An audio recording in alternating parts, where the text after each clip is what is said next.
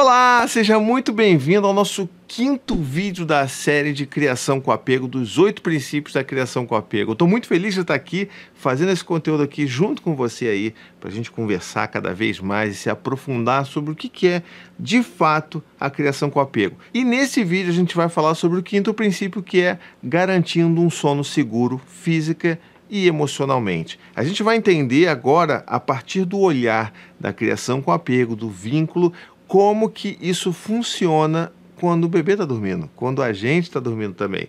Como que esse vínculo ainda é construído, como ele pode ser promovido né, nessa construção e fortalecimento de vínculo durante o sono do bebê também tá bom? Mas antes, é claro, aquele pedido, né? Verifica aí se você está realmente assinando aí o meu podcast, está tudo certinho. Se você já avaliou, já deu cinco estrelas, isso é super importante. Me ajuda também a divulgar isso daí. Se você gosta desse tipo de conteúdo, eu tô sempre produzindo isso aqui. Inclusive, isso aqui é uma minissérie dentro do meu podcast, né? Então vai lá, garante que você tá aí assinando o meu podcast, que você vai receber todos os outros princípios que eu vou falar lá na frente.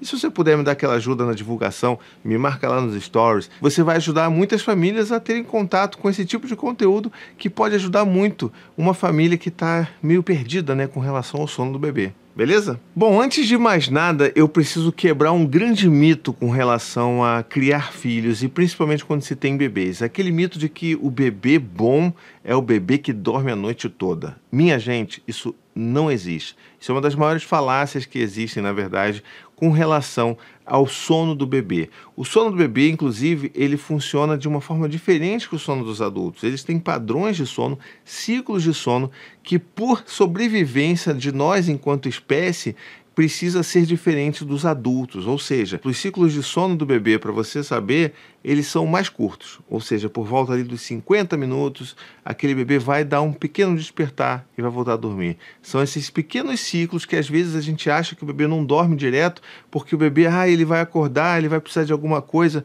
Pois é, é natural, é a nossa, sabe, é a nossa natureza enquanto pessoa, bicho, que esse bebê vá acordar de 50 em 50 minutos. E é claro que o, o ciclo de sono de um adulto é muito diferente. Por isso que, inclusive, eu nem gosto muito dessa expressão de dormir que nem um bebê, porque para mim isso só naturaliza uma expectativa completamente equivocada sobre o que, que é de fato um bebê dormindo. Né? Então, assim, dormir que nem um bebê para mim é acordar ali de hora em hora, pedir para mamar, trocar a fralda, todas essas coisas, acordar chorando, por exemplo, às vezes. Então, assim, não é para mim o que as pessoas imaginam que é, que é dormir tranquilinho, bonitinho a noite inteira. Isso para mim não é sono de bebê, é sono de alguém que está muito cansado, normalmente um adulto muito cansado. E é por isso que eu acho que esse princípio dentro da criação com apego é tão importante, porque ele ajuda normalmente os pais de primeira viagem a entenderem que não tem nada de errado com os seus bebês, porque a primeira coisa que a gente ouve né, de visitas e de familiares, de amigos. É, e aí, seu filho já dorme a noite toda, seu bebê já dorme a noite toda? E assim, quando é que ele vai dormir a noite toda, sabe? Isso, isso nem é uma questão, isso nem deveria ser uma questão. E é claro que a gente precisa, obviamente, fazer um grande parênteses aqui de que bebês são diferentes de outros bebês, né? Cada bebê é único. Então, se você aí tem um bebê que dorme bastante, que não acorda, ou que acorda tem um despertar tão leve que você nem percebe durante esses ciclos de sono dele, ótimo. Aproveita, porque a maioria dos bebês não vai dormir dessa forma, vai pedir algum tipo de contato, algum tipo de ajuda para que aquele bebê se desenvolva seguro. E eu vou falar um pouco mais sobre isso daqui a pouquinho no vídeo. Mas é importante que fique bem claro, porque pode ser que seu bebê durma direto, Pode ser que, por exemplo, nas primeiras semanas de vida do bebê, ele durma muito. É normal que esse bebê, por exemplo, nas primeiras 24, 48 horas, durma muito, sabe? E a gente acaba criando uma expectativa de que, ah, olha que maravilha, então vai ser fácil criar esse bebê.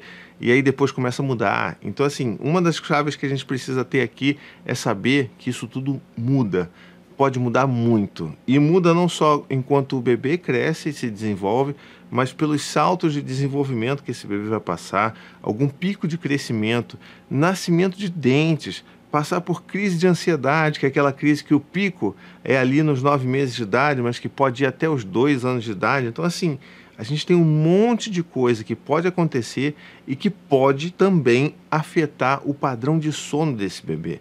Então, vamos tentar um olhar para isso daí com um pouco mais de calma e entender o que, que a criação com apego pode nos ajudar para entender e para poder criar os nossos filhos mantendo esse mesmo vínculo que a gente se preocupa em fazer com os nossos filhos nos outros momentos da vida. E se você está acompanhando todos os vídeos dessa playlist, está sabendo já um pouco mais sobre os outros princípios da criação com apego, eu acho que você já está começando a entender que criação com apego, essa criação desse vínculo de apego seguro, vem desse lugar em que a gente atende às necessidades, principalmente de segurança dos nossos bebês. Isso vai acontecer também de noite. O que, que eu quero dizer com isso? Quando a gente está ali olhando o bebê chorando, o bebê pedindo colo, o bebê necessitando de um toque físico, né? Ele vai precisar às vezes mamar, por exemplo.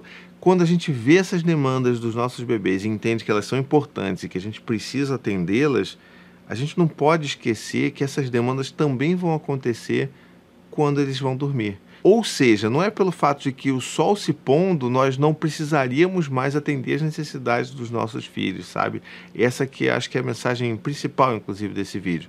A gente precisa entender que durante a noite os bebês vão ter as mesmas necessidades de sentir a segurança, sentir o calor do peito ali, do colo, sentir o contato físico, né? Sentir todas essas questões que ele costuma sentir durante o dia, ele também vai precisar principalmente nesses pequenos despertares, né? E aí a gente dentro da criação com apego tem algumas coisas que podem ajudar você aí a praticar, né, a colocar isso em prática, vamos dizer assim, de uma forma mais fácil, porque a gente sabe muito bem que bebês que não dormem do jeito que a gente gostaria que eles dormissem fazem com que nós fiquemos exaustos, em especial as mães. Né? A gente sabe muito bem.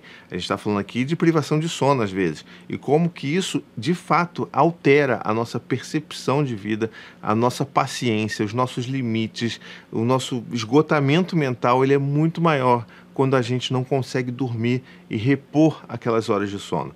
E é aqui que a gente pode entender que existem ferramentas que vão nos ajudar a perceber que a gente pode ajudar os nossos filhos nesses momentos e ainda assim ter um pouco mais de sono, um pouco mais de descanso durante esses períodos que às vezes são bastante tenebrosos. E eu acho que aqui fica bem claro para todos vocês que dentro da criação com apego a gente não recomenda de forma alguma práticas que envolvam deixar o bebê chorando. Então, assim, essas técnicas de nana nenê, de você. essas consultorias de sono, vamos dizer assim, que sempre envolvem que você não atenda às necessidades daquele bebê, que você não pode atender o choro do bebê no momento em que ele está chorando, que você não pode fazer contato visual, que você não pode pegar aquele bebê no colo, né? ou que você tem que deixar aquele bebê chorando sozinho no quarto para ele aprender a dormir. E olha, eu preciso dizer para vocês que existem já fartas evidências científicas de que a gente não ajuda os nossos filhos dessa maneira. O que a gente está fazendo aqui é negligenciando as necessidades de um bebê que precisa ali, continua precisando de segurança, de contato, de, né, de toque físico, de tudo. Então, a gente fazer esse processo de ignorar e não atender essas necessidades não faz com que o bebê aprenda a dormir sozinho, porque é isso que se vende, né?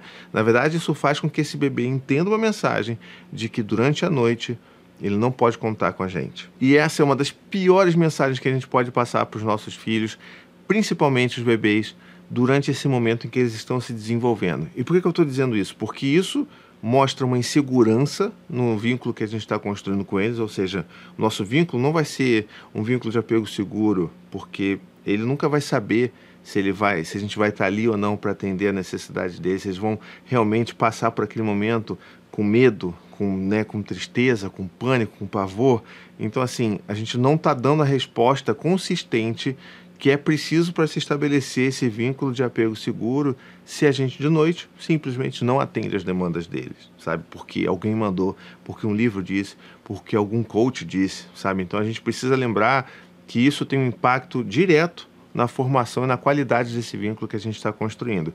E um outro ponto que é muito importante que é o seguinte: mesmo que aquele bebê eventualmente pare de chorar quando ele estiver sendo treinado a dormir, isso não significa que os níveis de hormônio, né, do estresse ali, de cortisol dentro do cérebro daquele bebê estejam necessariamente mais baixos. Os estudos mostram que mesmo os bebês quando não estão chorando porque já passaram por essa etapa de, né, de treinamento de sono, eles continuam com níveis altíssimos de hormônio de estresse sendo, sabe, varridos ali, lavando o cérebro deles inteiro com isso daí. E isso, minha gente, é prejudicial ao desenvolvimento do bebê. A gente tem que entender que somos pequenas maquinazinhas, né? E a gente tem os nossos recursos para poder fazer as coisas que o nosso corpo precisa. Imagina que o nosso bebê ali, ele poderia, por exemplo, ter todos os recursos disponíveis para ele se desenvolver plenamente da melhor forma possível. Se a gente tira parte desse recurso para combater uma situação de medo, de ameaça, que nada mais é o que a gente promove, né, quando a gente está deixando o bebê aprender a dormir sozinho, chorando sozinho no quarto. Então a gente está promovendo ali uma situação de estresse, de medo, de insegurança e que aquele bebê vai precisar lidar com aquilo de alguma forma. E todos esses hormônios de estresse que são ali, que são liberados no corpinho daquele bebê, poderia estar usando aqueles recursos para construir um desenvolvimento mais assertivo, vamos dizer assim. Então a gente precisa lembrar que é tudo uma questão de recursos. A gente poderia muito bem estar deixando aquele corpinho, aquele bebezinho descansar com, né, com toda a segurança possível para que ele se para que ele pudesse de fato se desenvolver plenamente. Então essas duas questões são fundamentais para a gente entender o porquê que a gente não pode é, de forma alguma criar os nossos filhos dentro dessa lógica. E é claro que agora eu preciso fazer um outro parênteses de que talvez você esteja vendo esse vídeo e você já tenha feito isso né, com o seu bebê. E eu preciso reforçar muito isso, que dentro da criação com apego, nada é definitivo. É, não é aqui para você se sentir culpada ou culpado por ter praticado isso com seu filho por inúmeros motivos quaisquer, né? Você poderia estar exausto, estar com privação de sono, você não estava aguentando mais, você recebeu uma pressão imensa dos amigos, dos familiares, do pediatra que disse que era isso que tinha que fazer. Então não é um momento de você se sentir julgado ou julgado por isso e entender que dentro da criação com apego a gente consegue remanejar e estar presente para os nossos filhos e entender que se aquilo teve realmente uma consequência direta naquele vínculo que a gente construiu, que a gente pode trabalhar em todas as outras áreas da vida daquele bebê, daquela criança, para realmente reparar isso daí. A gente precisa lembrar que esses vínculos eles podem ser construídos, alterados ao longo da vida daquele bebê. E é inclusive é por isso que você precisa lembrar de todos os outros princípios que eu já falei e dos que eu vou falar ainda nessa série aqui para te ajudar a reparar, a construir esse esse vínculo numa direção do apego seguro, tá legal? Então assim, não é definitivo, você não acabou com tudo na vida do seu bebê.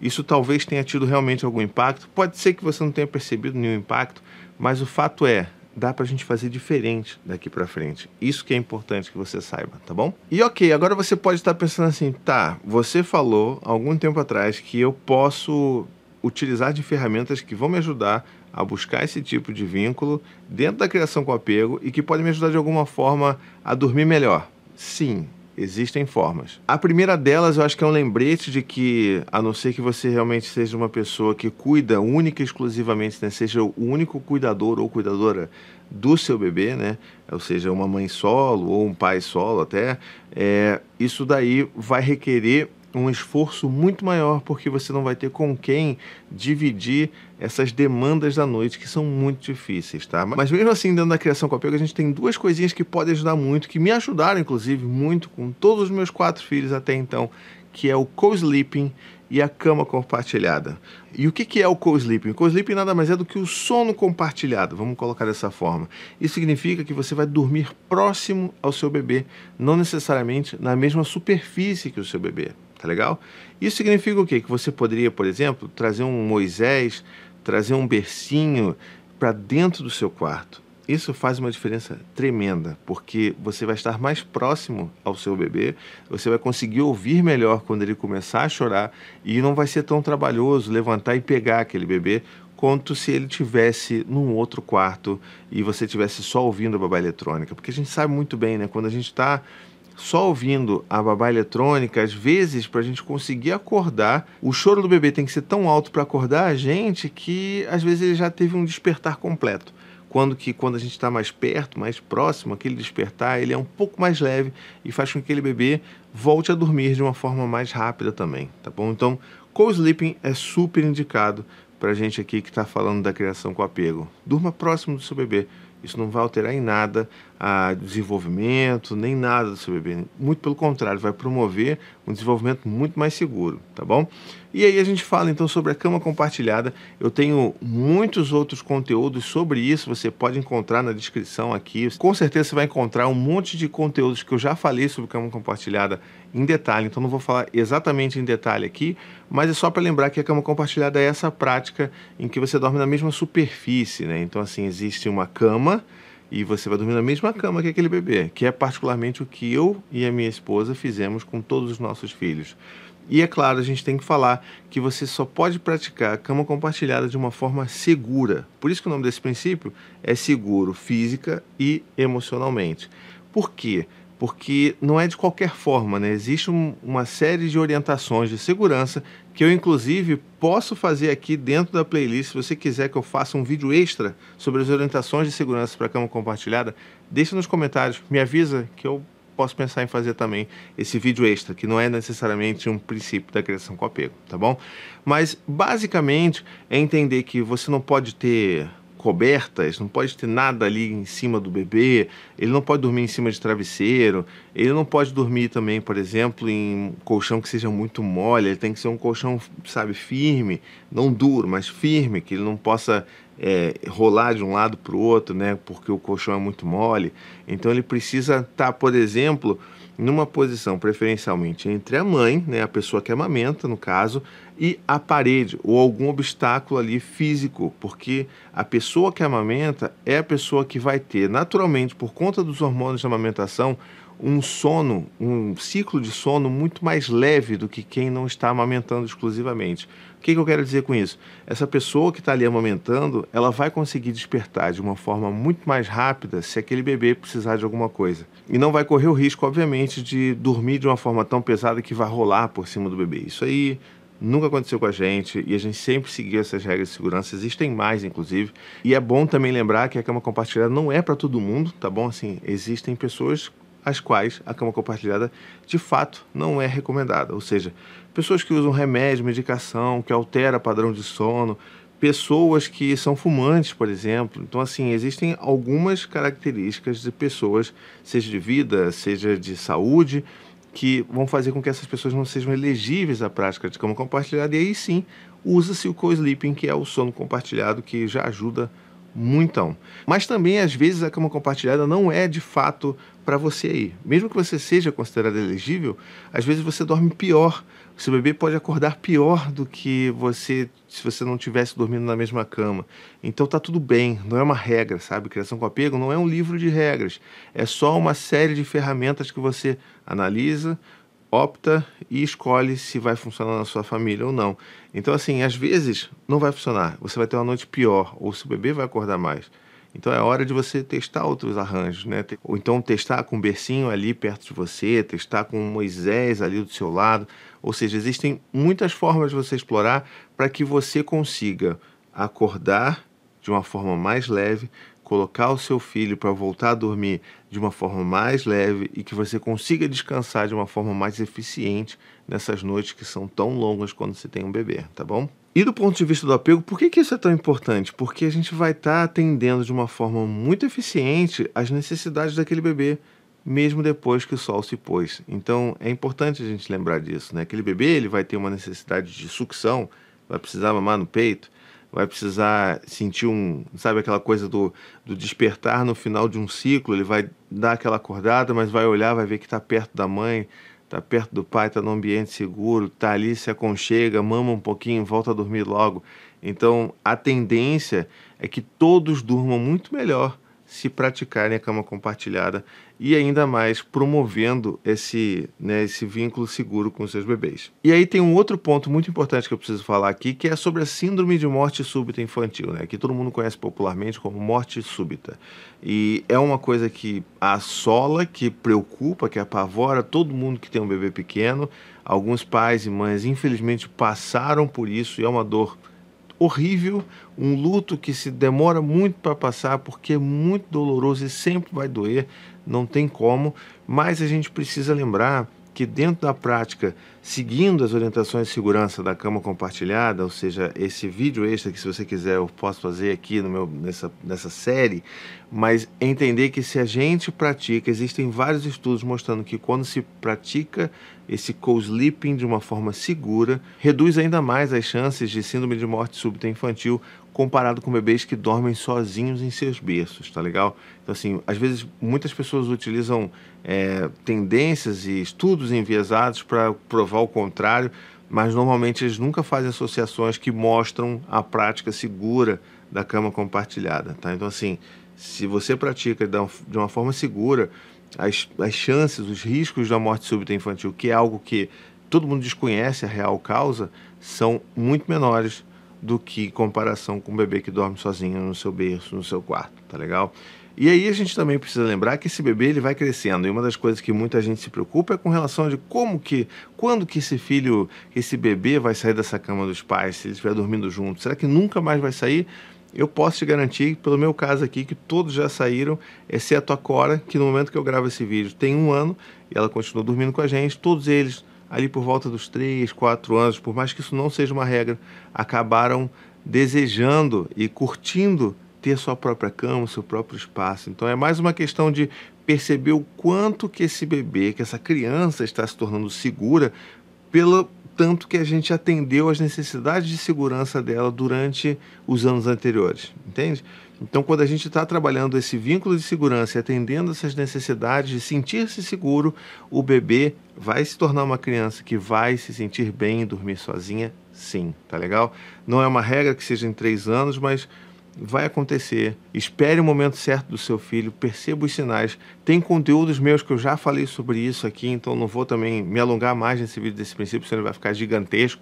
E eu tenho certeza que você vai encontrar essa saída também, tá legal? Ah, e lembra também que às vezes até crianças mais velhas vão querer algum momento ali de aconchego, de conforto na hora de ir para a cama, tá? Aqui, por exemplo, eu posso dar né, o meu caso aqui, que é com a Maia, que tem 4 anos, e ela ainda gosta de deitar comigo na caminha dela até ela adormecer. Então é um processo nosso e super funciona também. É claro que crianças mais velhas vezes vão querer um, que ler um livro, que você dê um abraço, que você deite um pouquinho, que depois você saia. Tudo isso é aceitável, porque tudo isso está ali intrinsecamente ligado com a sensação de segurança, com a necessidade de segurança que os nossos filhos sempre vão ter e que a gente pode ser esse porto seguro para eles, tá bom? É, lembrando, inclusive, que independente do arranjo em que você vai dormir com o seu filho, com o seu bebê, que você sempre precisa lembrar que as rotinas de sono podem ajudar incrivelmente também que esse processo seja mais tranquilo. E aí eu posso falar sobre a higiene do sono, né, que é uma coisa que todo mundo fala hoje em dia na internet, mas que era pouco falado alguns anos atrás, em que você pode construir uma pequena rotina da noite em que as luzes vão se apagando, elas vão ficando mais fracas, os estímulos visuais são mais raros dentro da casa, a TV ela fica desligada durante a noite, você vai dar um banho relaxante, uma musiquinha relaxante durante o banho, vai fazer alguma massagem no bebê, vai cantar para o bebê, vai contar uma história.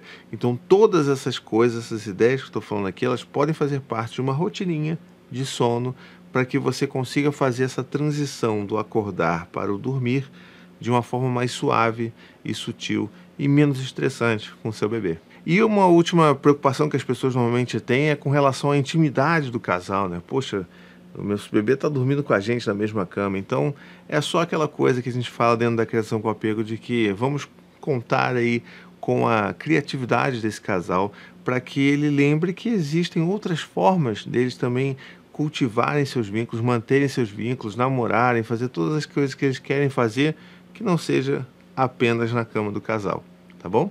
Bom, esse vídeo ficou longo, né? Porque esse, esse princípio ele é bastante complexo. Eu poderia falar o dobro de tempo tranquilamente sobre esse tema. Eu espero que você tenha gostado. Não esquece de você acompanhar o meu trabalho. Acompanha tudo aqui bonitinho para você ver, acessar toda essa série de todos os princípios da criação com apego. E a gente se vê no próximo vídeo, no sexto princípio da criação com apego. Um beijo, até a próxima e tchau, tchau.